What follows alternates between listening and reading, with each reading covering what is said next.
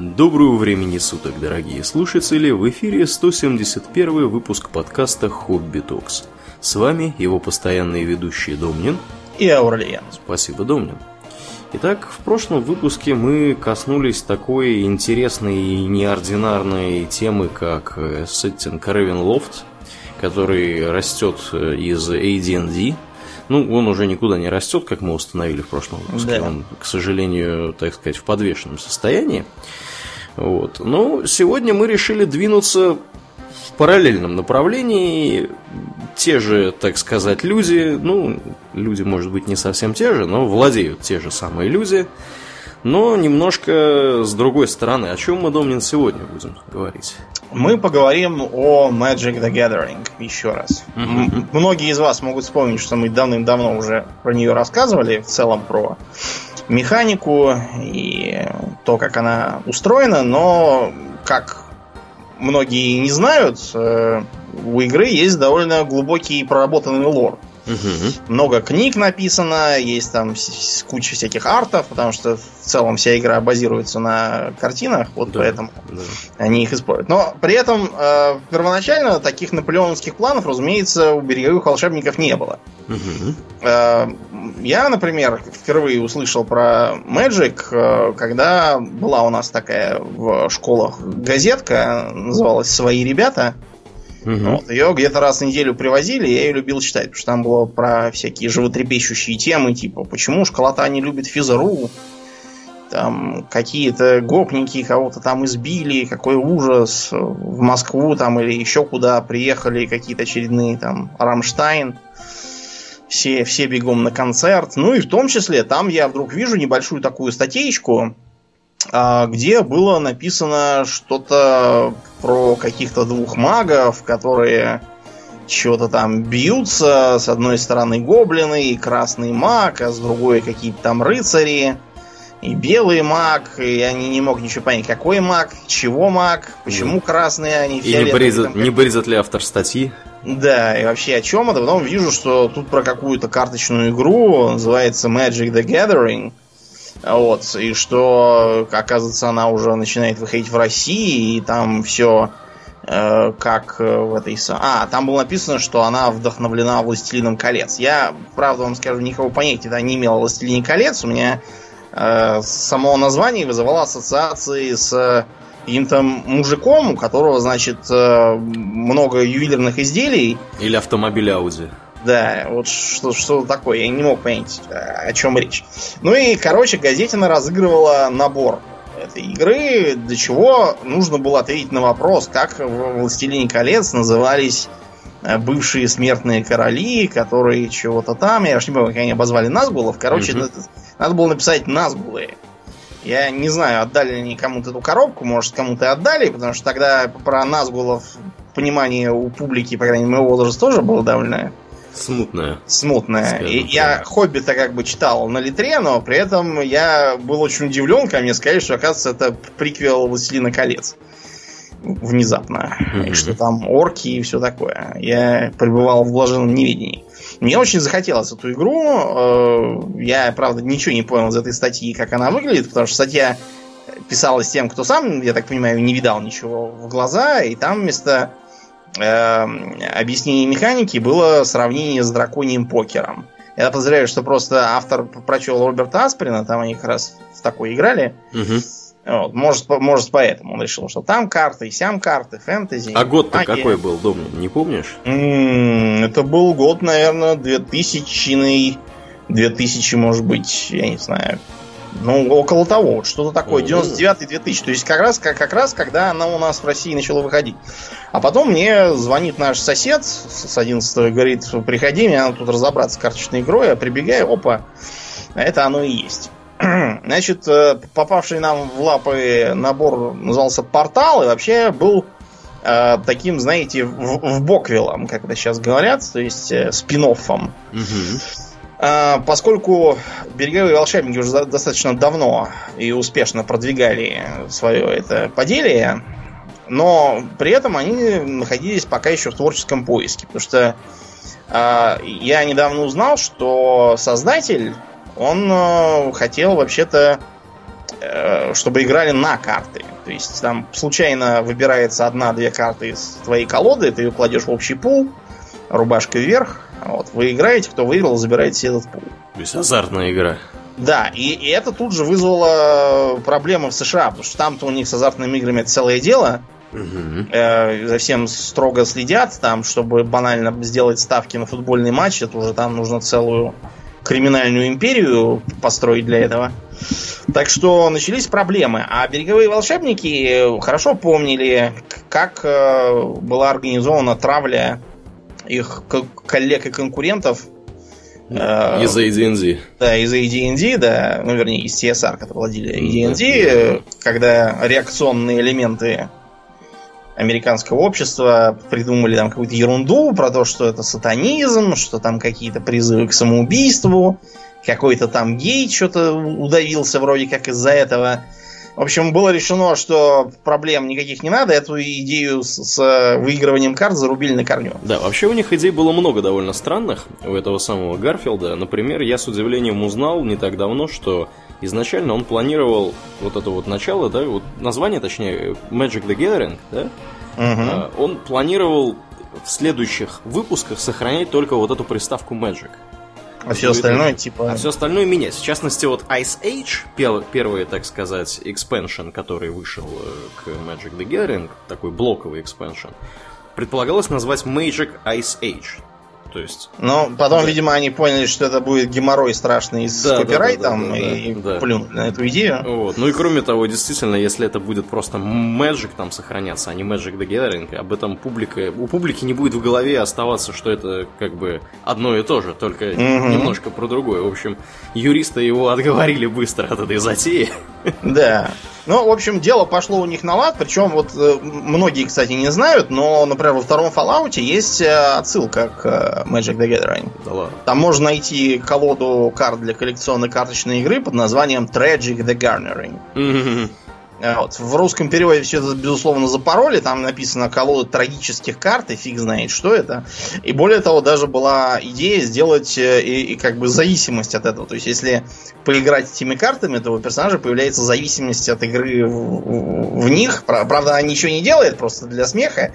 Вот. Но так, такая идея была, даже в файлах она осталась. Правда, не работает. Да, забавно.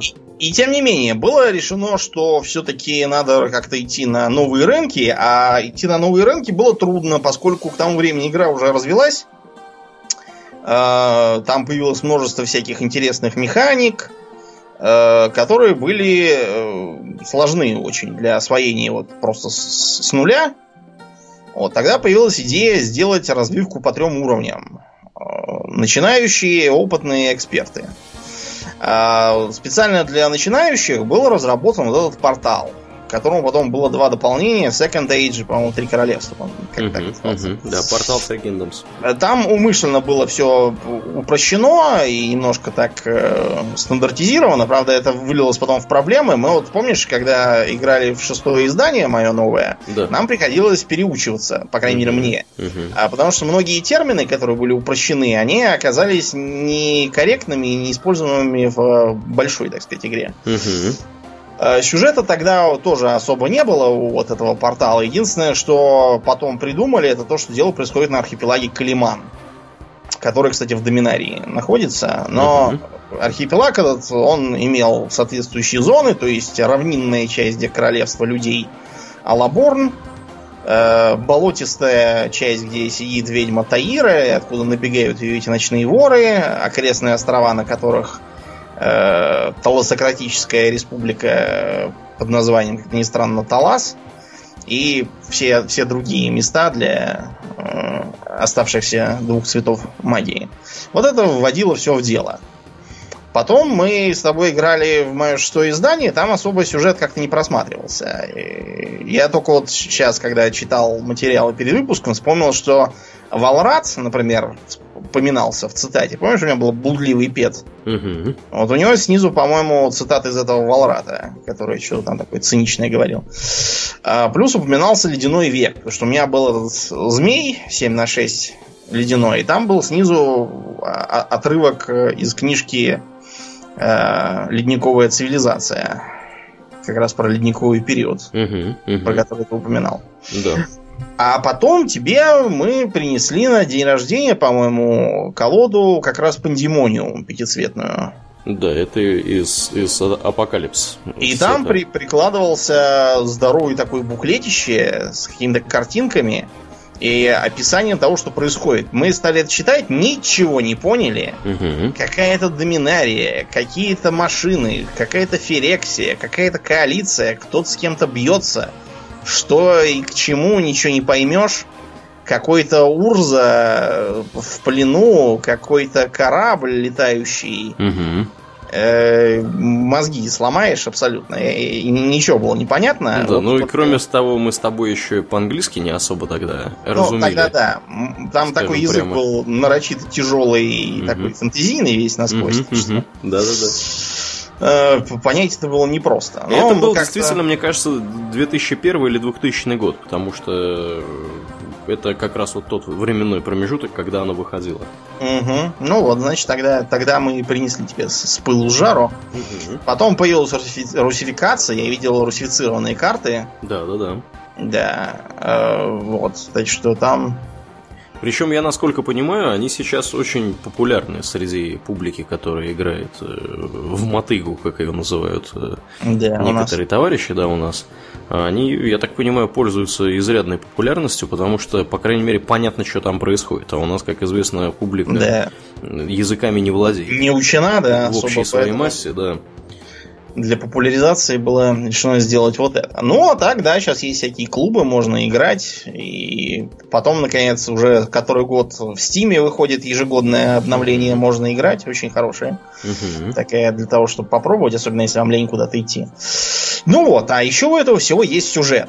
Давай расскажем, с чего все это начиналось. Что это за доминария такая? Блин? Да, начиналось все действительно с доминарии. Доминария это э, так называемый план, мне нравится ваш план, товарищ. Да, да, да, Мне, мне много сейчас пришло разных шуток про слово план, которые можно пошутить, и про всякие долины и так далее.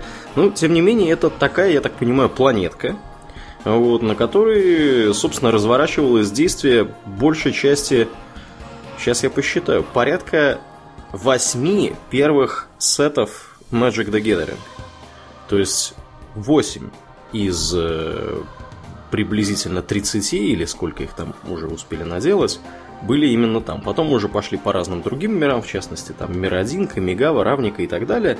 А вот Доминария была, так сказать, главным и действующим да. местом.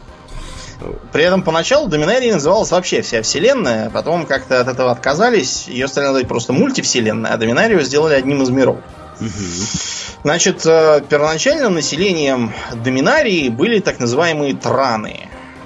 Да, Траны... У них была империя своя да. мощная, и они всех, так сказать, порабощали вокруг себя. Да, но они были такими предтечами в том числе. Потому что у Транов, что вообще не характерно для фэнтези в целом и для Magic тоже, у них была чисто техническая цивилизация, Угу. Они основывали свои машины на действии неких кристаллов, испускавших излучение. То есть это, видимо, какой-то ядерный реактор у них там был на плутонии. Был единственный минус у всей этой технологии тот, что э, излучение вредно влияло на здоровье, как оно, в общем, и в жизни есть. И от этого те, кто работал с этими машинами, рано или поздно заболевали и умирали. Решить эту проблему никак не удавалось, пока за нее не взялся один ученый, мудрец или безумец, это смотря как посмотреть. Угу. Да, по имени э, Ягмот, по-моему, или Ягмот. Не знаю, наверное, Ягмот все-таки. Ну да, да. Э, у Ягмута была простая и лежавшая на поверхности идея. Что он предложил? А что он предложил? Я его а историю конкретно не знаю. Гибридизироваться. Он сказал, что раз у нас такая машинная цивилизация, то пора уже отбросить бренные оболочки и заменить слабую плоть на э, металл и вот э, таким образом жить поживать. Излучение станет не то что не вредным, а даже целебным. Вот, и цивилизация сможет шагнуть за пределы э, ограниченной физической жизни. Э, многим из странов как-то не понравилась вся эта его мысль, особенно тот факт, что Ягмат стал очень агрессивно ее навязывать всем. И закончилось все гражданской войной, в которой на одной стороне билась э, небольшая, но уже успевшая киборгизироваться секта поклонников Ягмата, а на другой оставшиеся траны и вообще подчиненные им обитатели. Э, эту войну ему удается выиграть, и э, Ягмат с немногочисленными приспешниками был вынужден бежать. К тому времени он сумел обнаружить э, способ попасть в другой мир под названием Фирексия. Фирексия никакого отношения к э, привычному для нас пейзажу не имеет. Это такая чисто тоже машинно-техническая планета, которую Тран и Ягмата еще и доработали по своим лекалом. Да, машинно-техническая, она не случайная, потому что она, собственно, была создана некой злобной сущностью э, очень значительное время назад, и вроде бы как это даже был какой-то злобный дракон. Угу. Я знаю одного злобного дракона, не уверен, что это он создал. Так вот, э, поэтому Ферексия выглядит примерно так. Э, растет вместо травы колючая проволока из земли, Э, в реках и озерах плещется черное машинное масло. Вместо облаков там такой черный смог, все такое закопченное, никакой там живой растительности, вообще ничего живого, кроме вот этой вот машинной э, формы, не знаю, существования или чего-то, потому что ферексианцы, как себя стали называть сторонники Ягмата, они выглядят как такие, знаете, механические, не знаю, зерги, что ли, вот на что такое похожее. Uh, у них вместо крови вот это вот масло машинное, и в целом они выглядят как такая довольно злая пародия на жизнь, которую делал какой-то полоумный механик. Угу. Они, разумеется, не смирились с тем, что их выгнали, и решили принести все-таки на доминарию свет своей технической мысли.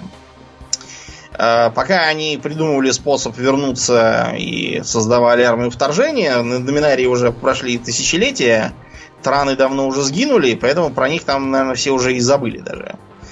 Практически. А, и вот в этот момент ферексианцы открыли проходы и совершили свое первое вторжение. А, кончилось все это атомной войной, из-за которой на Доминарии наступил ледниковый период. Ну, как при ядерной зиме бывает. Правда, угу. ферексианцев тогда удалось отбросить.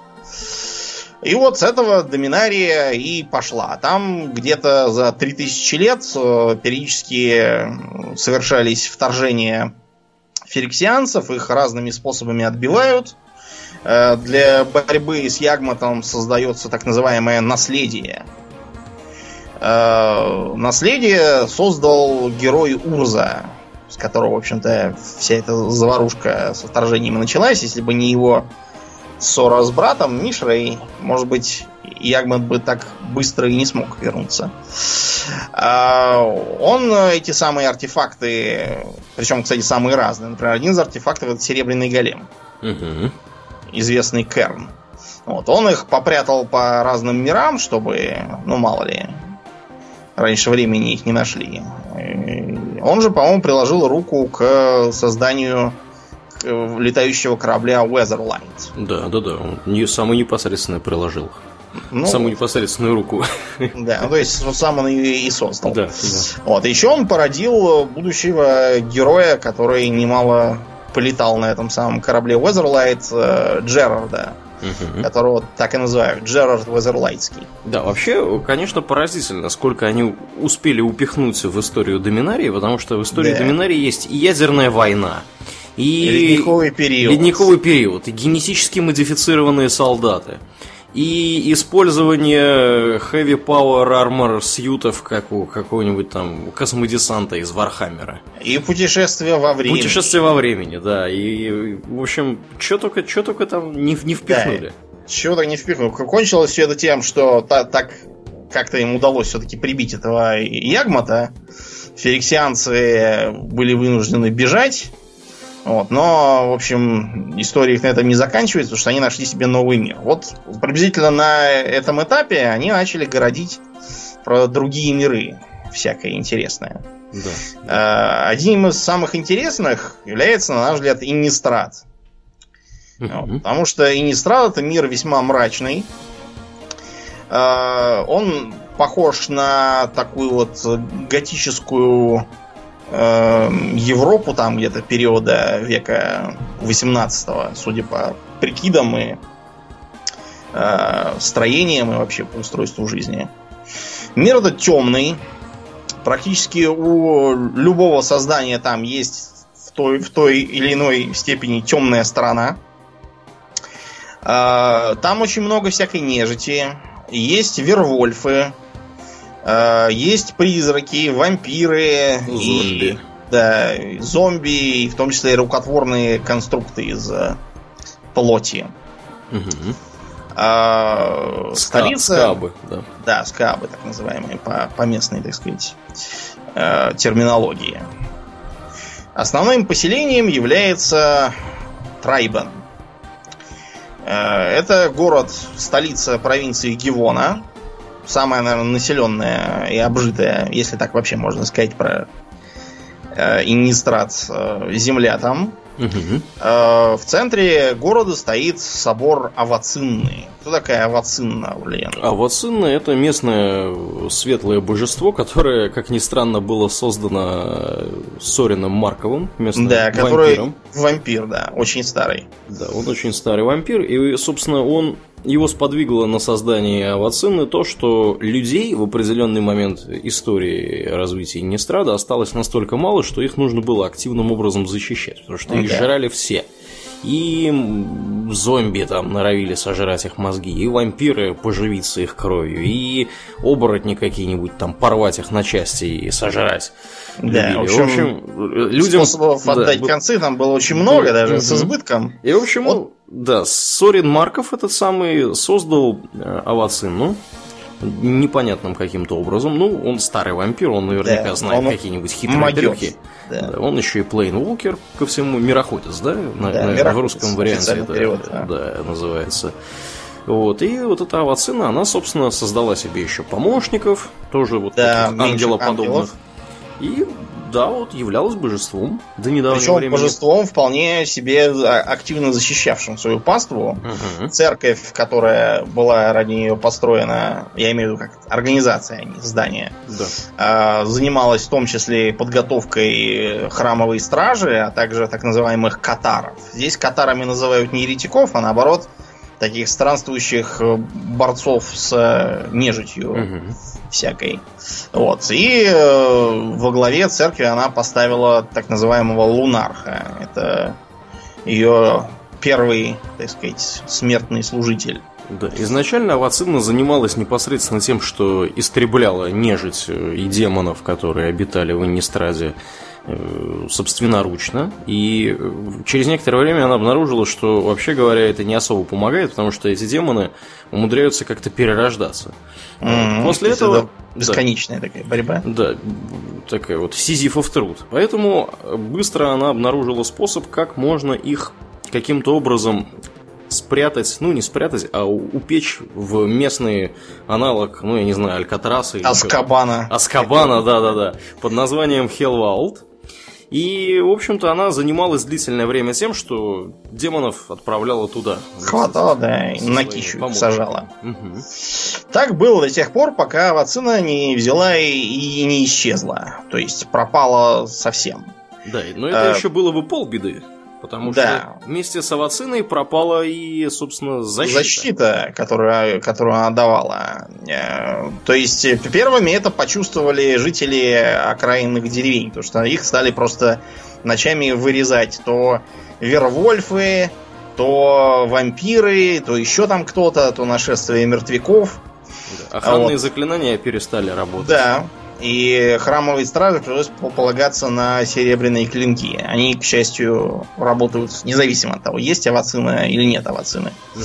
Сам факт исчезновения, хотя текущий лунарх Микиас э, достоверно его установил, был засекречен, чтобы не поднимать панику и пытался всячески подкреплять боевой дух населения, проводил службы, работал с публикой, командовал э, воинами и священниками и пытался найти, куда делась Авацинна, пока пока их там всех не съели. Угу. Вот. И это еще сравнительно благополучная Гивона, потому что там есть и гораздо менее приятные провинции, например, даже Стенсия. Стенсия провинция гористая, люди там живут в основном в долинах, э, занимаются скотоводством. И э, власть Трайбана туда дотягивается очень условно. Реально правит там кто? Кто? Вампирские кланы, А-а-а. которые живут на горах, у них там замки нависающие сверху. Вот. И они одновременно и кормятся с населения, и как бы управляют им. А, вампиры часто проводят вылазки в соседние провинции, потому что дома им становится тесновато. А, кстати говоря, Сорин Марков э, именно вампиров считал за главную угрозу человечеству. Видимо, по себе знал. Угу. Вот, и судил. А, тамошние вампиры в основном э, исповедуют красную магию и имеют соответствующие способности. Есть провинция Нефалия. Нефалия, с одной стороны, более или менее благоустроенная, то есть там есть крупный город э, с портами угу. и довольно развитая оживленная торговая деятельность. С другой да, стороны, угу. Это прибрежная просто да, провинция. Провинция, поэтому вот так вот. С другой стороны, в провинции огромное количество всяких потайных э, культистов, поклонников демонов, э, вампирских э, ячеек. Сшивателей скаабов. Да, сшивателей скаабов и других неприятных граждан. А ночами э, со стороны порта часто приходит Набельгаст.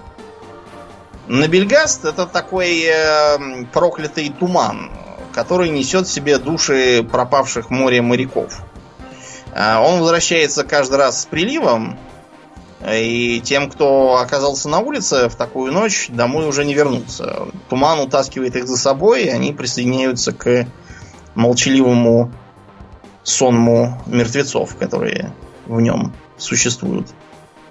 Угу. Вот. Э, есть еще провинция Кессик, самая глухая. Да, это такое идиллическое местечко. Представьте себе там леса, вечная осень, то есть красивые желтые деревья, вот как у меня сейчас за окном. Угу. Вот э, такие маленькие деревушки, люди занимаются сельским хозяйством, охотой эм, собирательством, наверное, каким-то там грибы, ягоды грибы собирают. Сушат, да. да. Не очень любят они всяких э, пришлых товарищей, не доверяют они им немножко. А почему они дома не, не любят тех, кого они не знают? А потому что в регионе очень много вервольфов, которые днем выглядят как обычные да. люди, а ночью тебя съедят. Да, да. Так что с незнакомцами вечером на дорогах надо быть поаккуратнее. А то так прошагаешь с ними, и часок-другой уже, глядишь, стемнело, а они тебя и ам, угу. и скушал красную да, шапочку. Но, однако, не одними вервольфами Славин Кесик. Там еще и всякие дриады с всякими зловед... зловредными духами обитают. В частности, вот там есть такой э, Bower Passage, то есть проход, я не знаю, лучников или как его назвать, который ведет непосредственно в Гавонию. Так вот, если вы там вечером вдруг оказались, вам, скорее всего, оторвут голову какие-нибудь дриады, ну вот, или что-нибудь еще с вами произойдет нехорошее. Так что, да, местечко такое. Ну и, и вообще, призраки распространены повсеместно. Иногда они сохраняют часть своей прежней личности, но обычно они просто Э, злобные, потерявшие память и пытающиеся отомстить непонятно кому, непонятно за что, угу. первому попавшемуся э, создание, которых упокоить может только специально подготовленный катар. Как будто всех этих неприятностей было мало. Э, в Иннистрат наведались Эльдрази. Ну, точнее, один из них наведался. Да, ну, ты знаешь, если наведалось еще, еще больше одного, то да. можно было бы уже смело закапываться самому в гроб. Да. Э, вот, Забиваться. Да. да. Что такое Эльдрази? Эльдрази это, э, скажем так, проекции в реальный мир э, неких мифических существ, полумифических, под названием Титаны, вот, которые непонятно вообще, как они выглядят, что они... Где собой... они живут, да. Если вообще. у них физическая форма, в самой игре по игровой механике у них не, нет никакого предпочтения в цвете маны.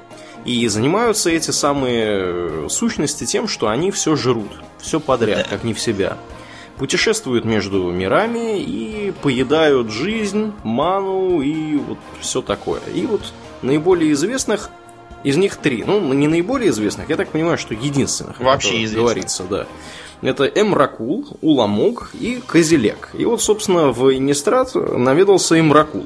Один mm-hmm. из последних, скажем так, уцелевших товарищей, потому что двух предыдущих в Зандикаре все-таки упокоили. Вот. И когда их описывают, обычно используют следующую аналогию. Представьте себе, что вы рыба. Вы живете в пруду. Вдруг неожиданно к пруду подходит человек и опускает в пруд руку. И то, что вы видите, то есть вы видите его руку, да, вот частично, которая появляется откуда-то из неба. Для вас это выглядит как будто, ну вот, вот эта вот рука, вот она внезапно появилась, это значит какая-то злобная сила, которая пытается ухватить меня за плавники. И вот то же, то же самое представляют собой эти самые Эльдразы. То есть физически они в реальном мире это только часть какая-то, небольшая mm-hmm. часть э, вот этого самого древнего Титана. Ну и хорошо, что часть, да. потому что вид у них, прям скажем, невообразимый, и по сравнению с ними Ктулху кажется за да. милую, понятную зверюшку. Угу. Вот. Потому что, например, э, это самый Эмракул выглядит как нечто среднее между э, медузой или вот этим вот португальским корабликом да. плавающим, и каким-то грибом, э, не знаю, со щупальцами, который... Куча тентаклей у него. Да, куча... Причем он, он разумеется, огроменный, то есть э, вызывает еще ассоциацию с этими материнскими кораблями пришельцев всяких угу. фильмов, типа Дня независимости. Да, да, да. Вот, э, где у него голова, где чего, непонятно, где вверх, где низ. Вот, оно как-то так медленно плывет, все рассыпается в прах.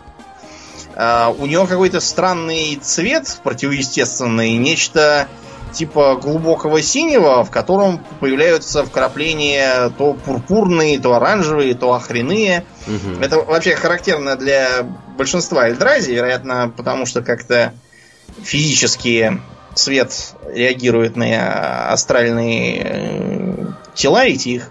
Но вот Эмбракул самый странно окрашенный. Да, он представлен физически в игре двумя картами. Одна из них 13 на 13, вторая 15 на 15. Ну, вы поняли. То, то есть, э, таких существ очень мало. Даже карты мироходцев гораздо слабее да. в целом по, по этим. В общем, это абсолютное зло в этой вселенной. Э, это такое вот чужеродное, я бы даже сказал, зло, такое вот чужеродное чудище, э, которое... Вот, а, например, одна из способностей э, карты которая угу. изображает Амракул, называется все прах. То есть а, а, оно просто все разрушает, планеты высушивает, всю жизнь поглощает, и, и, в общем, жуткая совершенно картина. Ну и, разумеется, они приходят не одни, у них всегда есть многочисленное потомство. У Эмбракула они выглядят как маленькие такие же тварюшки, которые ковыляют на этих щупальцах э, вот по земле. Точно, точно так же странно окрашенный выглядит, как какая-то губка там или медуза. Вот, и они такими табунами наползают и все тоже пожирают. Да, маленькие ктулхи такие. Да, такие ктулхи. Э, было еще два брата, так сказать, у них. Во-первых, это Уламог. Да. Э, он же безликий, популярная кличка, потому что, э, несмотря на то, что он не сказать, чтобы гуманоидно выглядит, скорее около гуманоидно, но у него заметная голова хотя бы есть. Правда, у этой головы вместо лица есть просто еще одна кость вроде теменной, то есть абсолютно гладкий у него да. Да. И, и вообще башка у него представляет собой нечто в виде шлема. Да, с такого... такого спар- спартанского. Спартан, причем без глаз, там без всего. Угу. Вот, из-за этого выглядит пугающе. Э, руки, что интересно, у него есть и похожи на гуманоидные. Единственное, что у Э, у него руки раздваиваются как-то от локтя. То есть из локтя сразу два предплечья и две кисти. Он на эти конечности опирается, так по паучьи ползет, потому что у большинства из э, выводка у ламорского этого вместо ног такие комбинации щупалец скорее. Угу. Вот, они наползают вот так вот по, по обезьяне немножко. А, третий это Козелек. Кози... У Козелека первым делом бросается в глаза то, что у него есть глаза. Извините за каламбур. Причем глаз у него такое количество, что э, непонятно, почему у него все тело в глазах. А глаза эти, опять же, непонятно, зачем нужны. Может быть, они действительно смотрят, а может быть, это просто какие-то, не знаю, проекции тоже астрального тела. А, некоторое время считалось, что глаза всегда хаотически движутся и ни на чем не концентрируются. Но потом было замечено, что э, изредка выводок этого самого Козелека умеет как-то вдруг все глаза поворачивать в одну точку. Как правило, ничего видимого, по крайней мере, нам с вами в этой точке нету. И смотрит ли он куда-то, или может быть это какой-то рефлекс просто у него не связанный со зрением, неизвестно. Может быть, он что-то такое видит, чего не видим мы. Вот. Головы у э, потомства Козелека нет. Они скорее похожи на каких-то жуков, у которых вместо головы один большой рот. Ну и, разумеется, все они усажены глазами. Спина в глазах, конечности в глазах, только на морденьких глаз нету. Да, а, прекрасные в общем, существа. Да, такие кошмарные создания. Вот. И они уже успели в Инистраде наделать дел. Э, во-первых, они практически разрушили один из городов. Э, Ханвир. Угу. Когда-то это был второй по величине город в Гивоне. Э, специализировался на сельском хозяйстве. Вот. А теперь он из себя представляет э, что-то такое типа эм, э, огромного э, с кучей тентаклей сгустка плоти, из которого торчат дома, крыши, окна, люди слепленные в один ком. Все это шевелится и медленно ползает.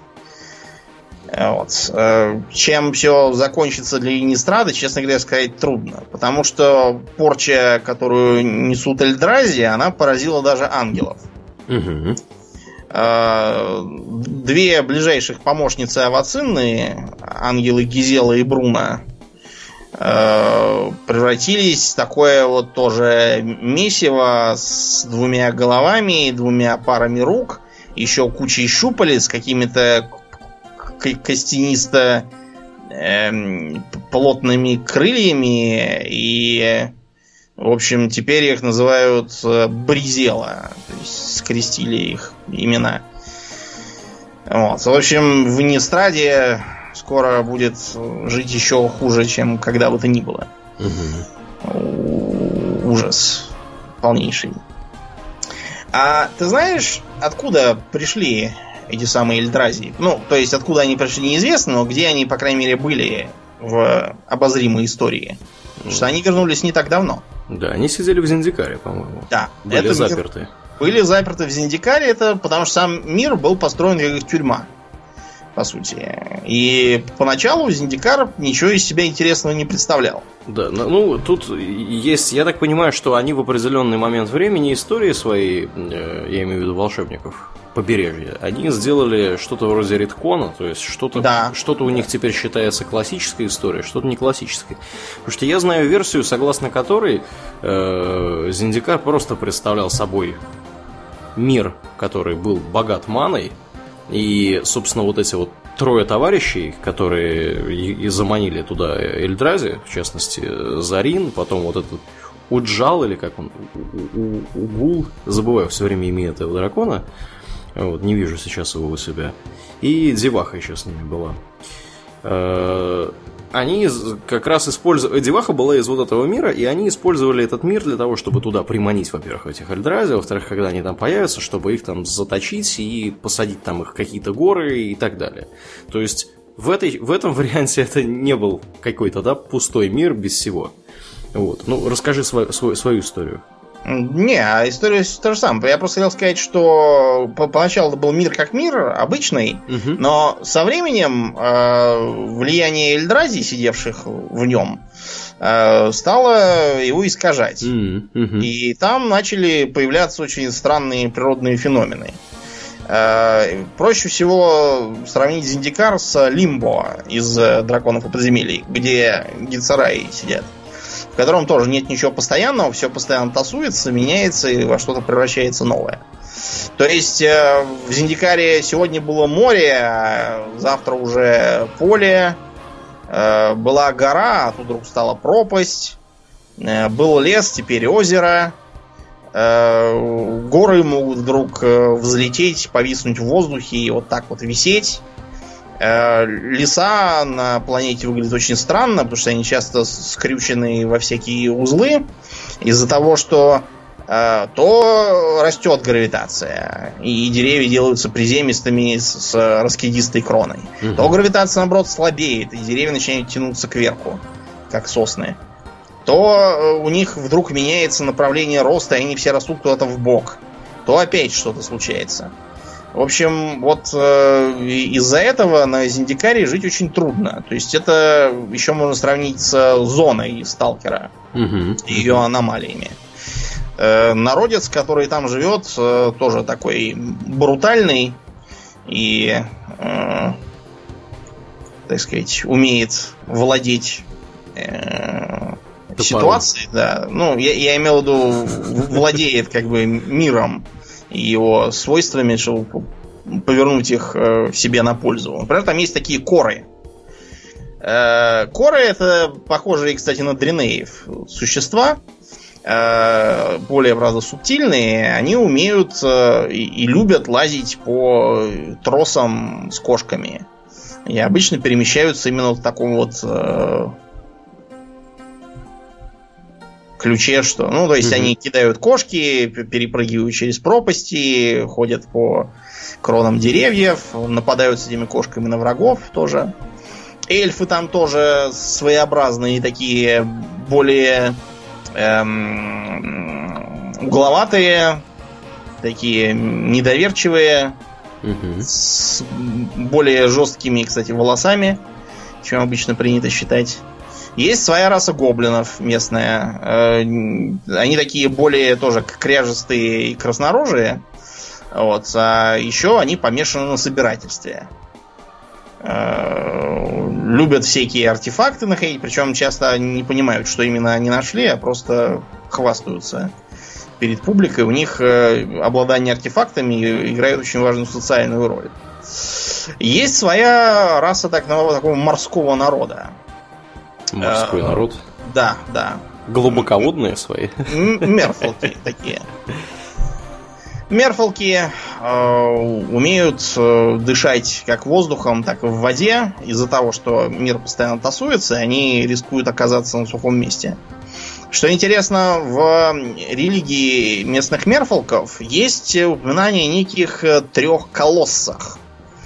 Э, Эмерия, Ула и Коси. То есть, очевидно, это явная отсылка как раз к Эльдразии. Э, потому что имена совпадают, э, и сама идея совпадает. Непонятно, почему только Мерфолки про них помнят, а все остальные забыли. Неясно. И есть еще одна раса, которая была связана с Эльдразией, это местные вампиры. Как это ни странно, в Зиндикаре вампиры играют конструктивную роль, просто потому что они когда-то давно, когда Эльдрази еще были на свободе, Э, вынуждены были служить им в качестве послушных орудий. Вампиров совершенно не прельщает идея опять оказаться в рабстве у хтонических чудовищ. Угу. Так что они всеми силами борются с Эльдрази и помогают всем, кто согласен тоже с ними бороться. Такие вот странные вампиры положительные. Вот. А что теперь будет с миром после того, как Эльдразии частью побеждены, а частью уехали в Иннистрат? Непонятно. Устаканится ли он когда-нибудь, тоже не ясно. Потому что есть теория, что э, переменчивость его биомов связана вовсе не с Эльдрази, а с изначальными характеристиками местной магии. Угу. Которая, напомним, была, была очень избыточной, и вообще ее там было много, и она там текла таким образом, что все пл- э, мироходцы да, да, норовили туда попасть и попользоваться этой самой магией. Да. Попользоваться. В общем, если вас не устраивают такие мрачные и необжитые земли, можете попробовать э, планету под названием Равника. Вот Равника это рай, так сказать, для современного избалованного горожанина. Потому что эм, что есть на равнике, Аурлиен? Один большой город? Да, один большой город, который покрывает ну, почти всю поверхность планеты на манер Карусанта из Звездных войн. Э, то есть э, бесконечный такой город по виду напоминает нечто среднее между Венецией, только без каналов, э, и Константинополем. Особенно учитывая то, что город такой многоэтажный, с э, эм, э, текущими где-то глубоко-глубоко внизу реками, а сверху перекинуто множество мостов между отдельными массивами э, городской застройки. Э, башни, шпили, оранжевая такая черепица, характерная для стран Средиземноморского бассейна, много куполов, похожих на византийские храмы. Вот, в общем, такой очень симпатичный город. А правят в нем, что интересно, не какой-то один правитель, а 10 гильдий. И у каждого из этих гильдий есть привязка к двум цветам магии. Угу. Кстати, Аурлен, давай напомни нам, что в игре за пять цветов магии и что они символизируют. Это народ забыл. Да, пять цветов магии символизируют разные, скажем так, магические стихии. Есть белая магия, она же магия равнин, магия света и всякого такого порядка в том числе. Да. Ее обычно придерживаются всякие такие, знаешь, добрые... Мирные жители, да. Законопослушные товарищи. Вот. Э, Ее антиподом является черная магия, которая является магией смерти, разрушения, гниения, всякие... Разложения, Болотные зомби, разные ужасные Вообще твари. нежить, да. Э... Всякие колдуны, скорпионы, mm. чудища немыслимые, некроманты, вампиры. Да. Часто все с черной... Нередко черная магия хорошо работает вместе с магией зеленой, которая является mm магией роста и всяческого такого. жизни вообще. Да, обычно зеленая магия это эльфы, какие-нибудь там живые твари, большие здоровенные вирмы. Вот, дракона. Дракона есть, кстати, по-моему, везде. Хотя они преимущественно да, стараются их пихать всякие. в красный цвет, который является цветом огня, э, гор, разрушения, такого огненного хаоса вообще. Хаоса вообще. Вот. Ну, драконы... Земли да. тоже в некотором роде, в таком каменисто-вулканическом угу. ключе. Что интересно, из-за этого в мире почти нет гномов, потому что здешние горы разрушительные да. и хаотические, а вот гномы, ну уж так, да, мы созидательный народ. Такая уж наша гномская доля. Да, и последний цвет это синий цвет, это цвет воды, островов, э, воздуха, воздуха ментальных энергий, мыслей, воображения, торговли, да. э, перемен в том числе. Да, у синего цвета обычно много всяких заклинаний, которые отменяют другие заклинания, тут же Counterspell, какие-нибудь да. заклинания, которые что-нибудь там предотвращают, позволяют взять карту, позволяют... Меняют время, угу. в том числе тоже замедляют, ускоряют, возвращают да. э, и все такое. Много летающих существ. Да, очень много летающих существ, а также всяких существ, которые умеют э, плавать и проникать таким образом за линию фронта. Угу. Ну вот и у каждой из десяти гильдий, которые правят на равнике, э, они э, имеют по два э, цвета, которые определяют то, чем они занимаются, на чем специализируются. Дело просто в том, что между гильдиями идет бесконечная холодная, иногда и не очень холодная война за контроль над разными там ключевыми отраслями и точками, вообще за влияние, за число членов и всякое такое. Э, поэтому гильдии, скажем так, тут затейливые. Вот, например, есть черно-зеленая гильдия, называющая себя Рой Галгари. Э, как ты думаешь, что кушают на планете, которая вся состоит из города? И при этом не находится в далекой-далекой галактике, где такие бытовые вопросы никого не волнуют. Горожан кушают? Нет, они объединили, скажем так, похоронное бюро и сельское хозяйство. Э, это самая черно-зеленая гильдия Галгарии занимается э, разведением всяких э, эм, грибов и растений, а в качестве эм, питательной среды они утилизируют трупы. Прекрасно. Ч- часть прекрасно. из которых, кстати, вовсе даже живые. Мертвецы, они у них работают, с одной стороны, рабочими сельского хозяйства, а на них тут же растут всякие грибы, овощи там всякие съедобные. Да. Надо, вот. надо сказать, что вообще в этом сеттинге очень, ну вот в этом конкретно мире принято в равнике принято называть людей славянскими и псевдославянскими именами. Я просто сейчас да. смотрю на имена Леди, Лекси и Людмила. Вот. Э, Фамилии все там а, а, Оржов какой-то. Угу, угу. Синдикат Оржов. Дом Димиров. Да. Вот, и все такое. Э, есть еще интересное такое объединение, называется, прямо так называется, объединение симиков. Симики это, я так понял, местные merfolk и. Э, такие, то есть... Зеленые. Да, морской народ как раз. Э, они занимаются тем, что создают всякие гибриды, новые виды, управляют эволюцией, мутацией. Все это для того, чтобы приспособить э, как можно большее количество флоры и фауны к существованию в условиях города сплошного. Я так понимаю, что Симиков на это подтолкнула собственная судьба. Они же морской народ, правильно? А им mm-hmm. пришлось вылезать оттуда и селиться в квартиры. Они сперва себя эволюционировали, потом решили, видимо, спасти как можно большее количество Э, других существ. Э, есть и такие довольно социальные элементы, такой культ Рагдаса. Культ Рагдаса состоит из абсолютно полоумных апокалиптических маньяков, э, вызывающих ассоциации со всякими там безумными Максами и прочими э, рейдерами из пустыни, потому что идеи Рагдаса заключаются в эм, в том, что все тленно и все умрет. И поэтому они считают, что надо этому помочь, а самому ни в коем случае ничего не бояться. И только нести хаос и разрушение. Не врать и не бояться. Да, не врать и не бояться. А в числе рас необычных, я имею в виду, живущих на планете, есть, например, э, такие красисы. Красис выглядит э, как э, ходячая рыба с ногами. Рыба разная. Может быть, акула какая-нибудь, может быть, не знаю, краб какой-нибудь большой, разумный.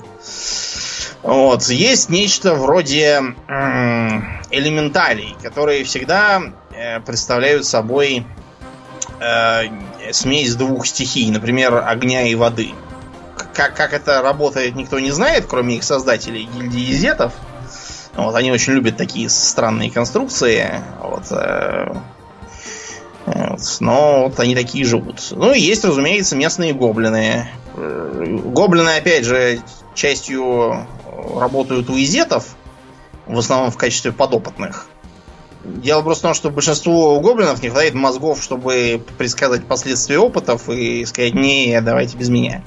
Те, кто поумнее, те обычно уходят в гильдию Легион Боросов. Это местная полиция пополам с армией, которые Э, патрулируют улицы и э, поддерживают порядок. Ну, а если точнее, навязывают свой порядок всем, кто, кто попался и не может ничего этому противопоставить. Э, если вы все-таки не настолько урбанизированный человек и хотите все-таки мир, с одной стороны, культурный, а с другой стороны, чтобы было там море, чайки, зеленые холмы, козы всякие пасутся, вот, пальмы растут, а еще вы любите греческую мифологию, то вам прямая дорога в мир Террас. Террас, по сути, представляет собой такое вот отражение эм, античного мироощущения, по крайней мере, представление об эпохе героев.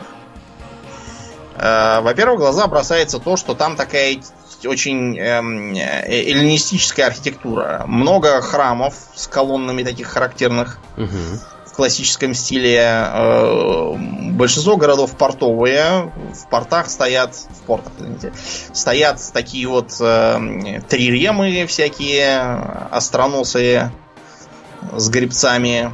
Э, люди одеты во всякие там хитоны и гимнатии, или что там носили греки и римляне. А, но если вы думаете, что это мир такой расслабленный и безопасный, то мы вас расстроим. Потому что что, например, в себя включает подавляющее большинство греческих мифов? Кто-то приехал к кому-то и убил его. Ну да, кроме того, нападают чудовища, боги разгневались, поразили кого-то молнией, кто-то превратился в огромную каракатицу, угу. кого-то там в камень обратили медузы, Э, кого-то спихнули в лабиринт к Минотавру. В общем, э, нормальная древнегреческая жизнь. Да. Дело в том, что Террасом действительно правит такой вот конклав из богов. Верховным номинально считается бог солнца Гелиод. Э, выглядит он как мужик в желтом каком-то хитоне и с солнечным копьем. Э, Еще он, кроме солнца и дневного света, отвечает за справедливость, истину и справедливое разрешение споров. Только э, иногда у него бывают припадки, когда ему кажется, что кто-то недостаточно справедлив, или справедлив, но не так, как надо. И, в общем, э, наслать какие-нибудь беды, или поразить э, солнечным копьем, или испепелить лучами солнца, для Гелиода это расплюнуть. Есть богиня охоты Нилея, зелененькая такая, с луком. Э, у нее меньше всего паствы, она не любит контактировать с публикой, обычно сидит у себя в лесах. Но любой, кто желает охотиться, делает ей подношение. Потому что охотиться без изволения Нилеи это верный способ долго не прожить. Для тех, кто занимается созидательным трудом, есть бог кузнецов Перфор. Э, выглядит как могучий такой мужик, э, у которого внутри полыхает пламя кузницы, угу. и по его телу течет расплавленная медь какая-то или бронза, я уж не знаю, что это. Да, я думаю, это бронза.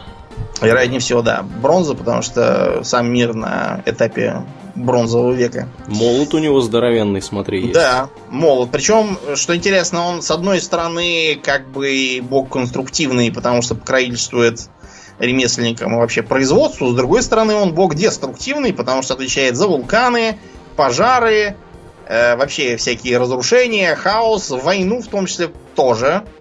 Э, он же курирует.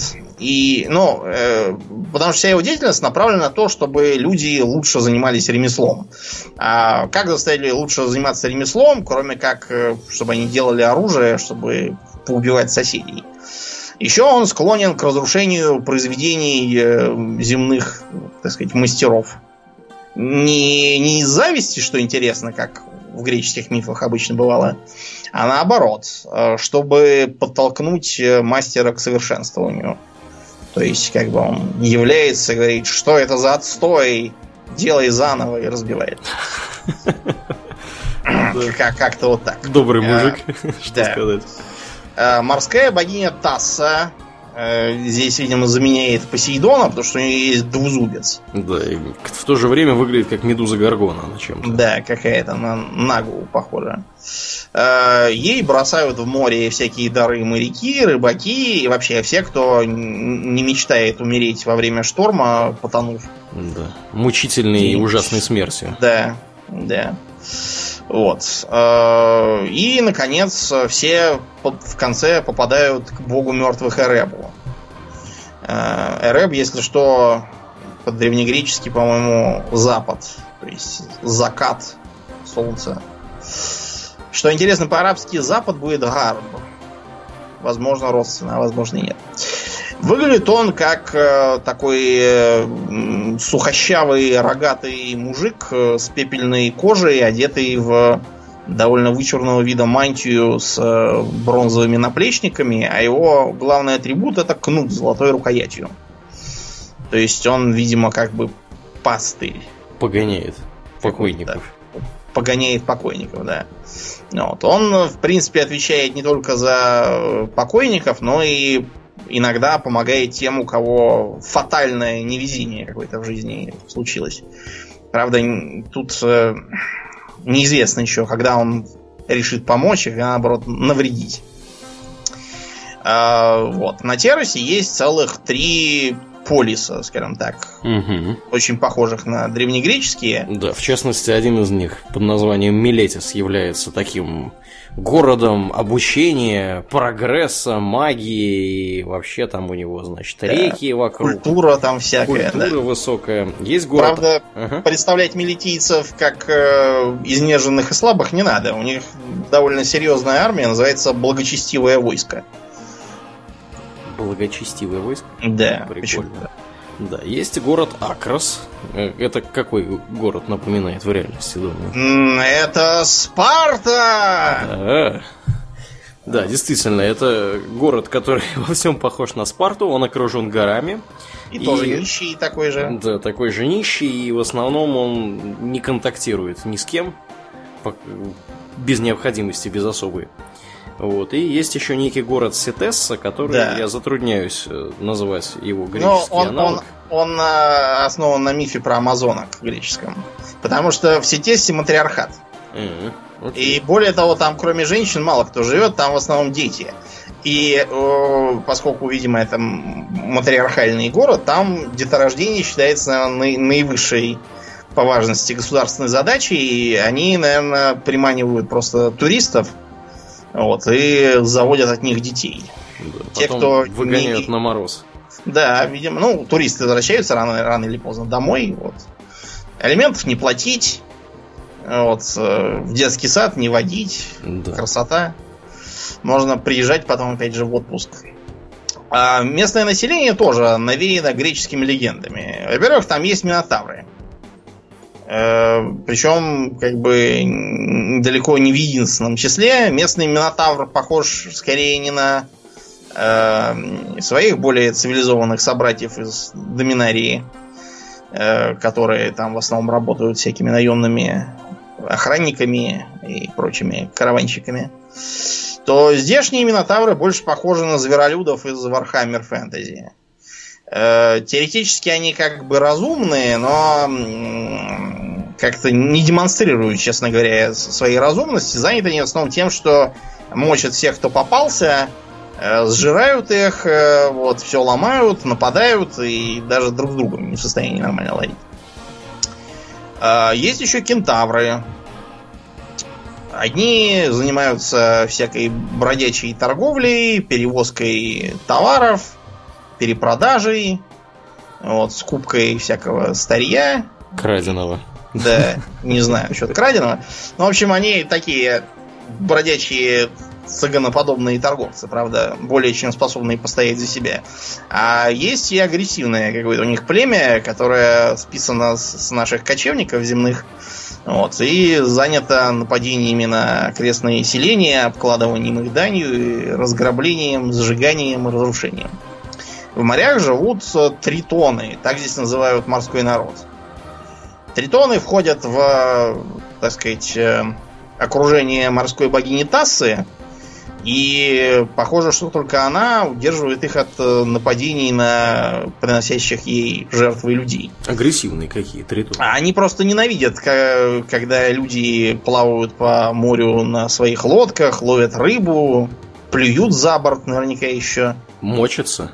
Да, мочатся. В общем, такое поведение у тритонов не находит понимания. Они нападают э, и на корабли, э, и на береговые целые деревни, потому что они умеют дышать на поверхности. По крайней мере, некоторое время.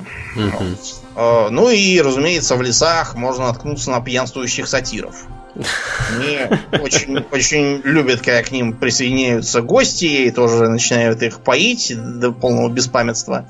Потому что сатиры считают, что раз э, как бы в конце все равно мы отправимся э, в гости к Эребу с золотым кнутом, то надо как можно веселее провести э, оставшееся время. Так что, так сказать, и пить, помереть, и не пить, помереть, как у нас раньше говорили.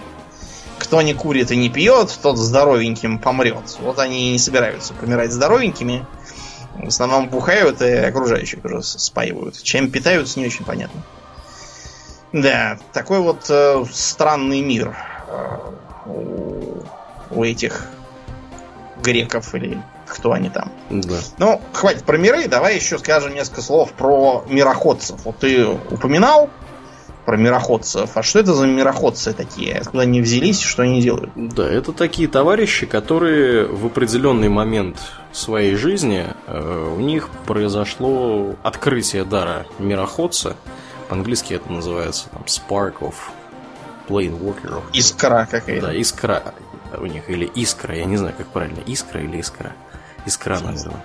А может быть, и так, и так можно. Ну, в общем, Может. они, да, в результате какого-то события, которое коренным образом меняет их жизнь, или, в, в частности, близкого, так сказать, близкой смерти, если они чудом избежали какой-то смерти, у них может открыться случайным образом после, так сказать, того, как был проведен редкон, не редкон, а ревизия всего вот этого дела. То есть сейчас официальная позиция, что это может открыться у любого практически разумного существа. И они появляют, у этих товарищей появляется способность ходить между мирами. Вот, они могут путешествовать между мирами, и более того, они могут использовать э, ману не только мира, в котором они находятся, но и мира за как- какого-то Мультивселенной. Да, мультивселенной, которые они посетили и так далее. Хотя Э, это Несмотря на то, способность- что да. Мгм. технически действительно любой может стать мироходцем, становятся мироходцами, как правило, исключительные какие-то Мгм. существа, что-то из себя интересное представляющие. Как правило, чем-то выделяющиеся из себя подобное. Э, Например, вот этот самый Сарин Марков, про которого мы упоминали, вампир, боровшийся с Эльдрази, вообще много чего сделаешь. Он на редкость э, деятельный для такого старого существа персонаж. Э, Единственный мироходец, который с ним может соперничать в возрасте, это древний дракон Никол Болос, один из последних старейшин драконов. Да. Там история была с ними такая. Дело в том, что еще в Доминарии, до еще того, как начались вот эти описываемые события, обитали драконы. И они по какой-то загадочной причине стали друг друга мочить как не в себя, пока не осталось в конечном итоге э, пять самых древних драконов, которые уже, так сказать, породили все, все- всех дальнейших меньших так называемых драконов и так далее. И вот Болос является один, одним, из, одним из них. Мгм. Ну, в общем, Болос такой очень злобный и коварный персонаж. Э, очень умный и, и гордится этим. Вот, постоянно плетет какие-то интриги э, многомирового масштаба, поэтому с ним надо быть аккуратным. Есть, например, знаменитая Элспет Тирел. Это такая религиозная воительница белого цвета, которая пытается везде наводить порядок, всех защищать, лечить и все такое. Э, Есть и такой персонаж, как Аджани. Он же золотогривый. Хотя вообще-то он белогривый, почему он называется золотогривым, непонятно. Он альбинос, потому что он выглядит как э, антропоморфный лев. Вот, э, жил в мире Найя. Из-за того, что он альбинос, э, Аджани никто не любил, кроме его брата. Вот, и после убийства этого самого единственного брата Аджани подался в мироходца. Он постоянно борется между своим врожденным стремлением к справедливости и звериной яростью. Еще один яростный персонаж это Гарук, у которого опять не повезло с этим самым с э, переводом, потому что он э, в оригинале Wild Speaker. То есть это можно по-разному перевести. В частности, это означает, что он умеет разговаривать с дикой природой. Угу. Да, его перевели у нас как, как дикоречивый. Дикоречивый, то есть какой-то ди- дикий бред несет. Дичь какую-то порит. Порит, да. Вот. Э, но я подозреваю, что он не очень-то разговорчив в любом случае, потому что Гарук это человек такой глубоко лесной, э, помешанный на охоте, и вот ради охоты на самую разную дичь он и перемещается по мирам выискивая себе все новые придумки. Э, умеет контролировать зверей там всяких и тому подобное. Да. Есть э, знаменитая Лилиана Вес. Это некромантка. Одна из самых э, опасных и неприятных ведьм в мультивселенной, э, из-за которой, кстати, в Инистраде вот эта вот неприятность Савацинна и пошла. Угу. Она ее заманила в кутузку к ее же бывшим подопечным. Да. Помимо живых людей и не людей, есть еще и констракты. Да, например, тот же Керн. Тот же Керн, да, которого, собственно, создал Урза в свое время, который тоже являлся мироходцем. И Керна он создал как э, искусственное существо, как голем, для того, чтобы охранять вот эти вот... Наследие. Наследие, да, и эти набор артефактов, который предназначался для того, чтобы бороться с Ферексией, когда Ферексия неминуемо вторгнется в Доминарию конечном итоге Керн э, слился с этим самым наследием. Я так понимаю, что он просто инкор- сумел каким-то образом э, инкорпорировать в себя мощь вот этих артефактов, которые ему нужно было охранять. В конечном итоге он стал сам мироходцем, сам стал путешествовать по э, различным мирам, э, создал мир под названием Мир-1, К сожалению, из-за неаккуратного обращения с этим миром он превратился в новую Ферексию.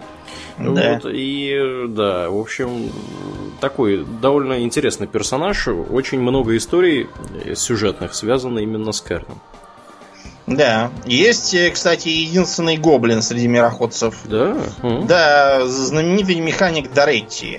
Он э, постоянно из всякого мусора делает э, машины разной степени работоспособности и ездит по мирам как раз для того, чтобы искать новые чертежи, новые какие-нибудь физические законы, которые позволят ему что-нибудь смастерить особенное. Вот, и такими эм, такими вот э, машинами заполняет весь свой досуг. Вот. Ну и есть еще, что интересно, еще один дракон, только он как бы не живой, он дух уже дракона. Э, зовут его Уджин, тот самый, который как да. раз вместе с Сарином э, Марковым засадил под землю чужеродных чудищ. Вот он э, путешествует по мирам, чтобы изучить этих самых Эльдрази и понять, откуда они взялись и как их можно туда вернуть. Его последняя теория в том, что Эльдрази населяют местный эфир, то есть э, слепую зону между мирами что-то же там должно быть. Угу. Вот он считает, что там как раз они и сидят, а то, что мы видим, это как раз только их проекция. Если их найти, может быть, их удастся там прибить и избавиться от них навсегда. Вот такой вот интересный мир. А, больше о нем можно почерпнуть, если вы, ну, во-первых, в э, этом самом, в э, в Steam есть ежегодно обновляемая игра. Угу. А в них как раз там есть какой-то рудиментарный сюжет. Можно как раз поиграть и за вспыльчивую во всех смыслах Чандру Налаар или Лиану Вес посмотреть, и за Гарука сразиться с Аджани. Тоже там даже какие-то вам покажут мультики. Не знаю. А еще есть же книжки. Да. Которые, да, вполне официальные, можно читать, вот, э, изучать. На русском довольно много переведено. Вот, можно найти, наверное, в любом магазине, который торгует э, настольными играми. У нас в Москве их много есть. Uh-huh. А я думаю, что и в больших книжных тоже есть Да, вот. если поискать хорошенько. Хорошо поискать, да. Да, вообще у них метода такая, что они практически к каждому выпуску выпускают по книжке. То есть в каждом блоке, да, есть по три сета. Каждому сету вот они выпускают по как минимум по одной книжке. Э, а если вам, ну, допустим, далеко живете или еще что, в интернете есть множество фанатских переводов вот этих вот произведений, можно почитать. Я почитал, интересно. Угу. Я как раз про Хельдрази читал.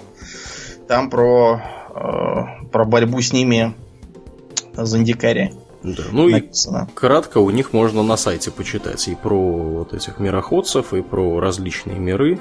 Картинки посмотреть, потому что как бы в Magic одно из а, неоспоримых достоинств это замечательные художники. Угу.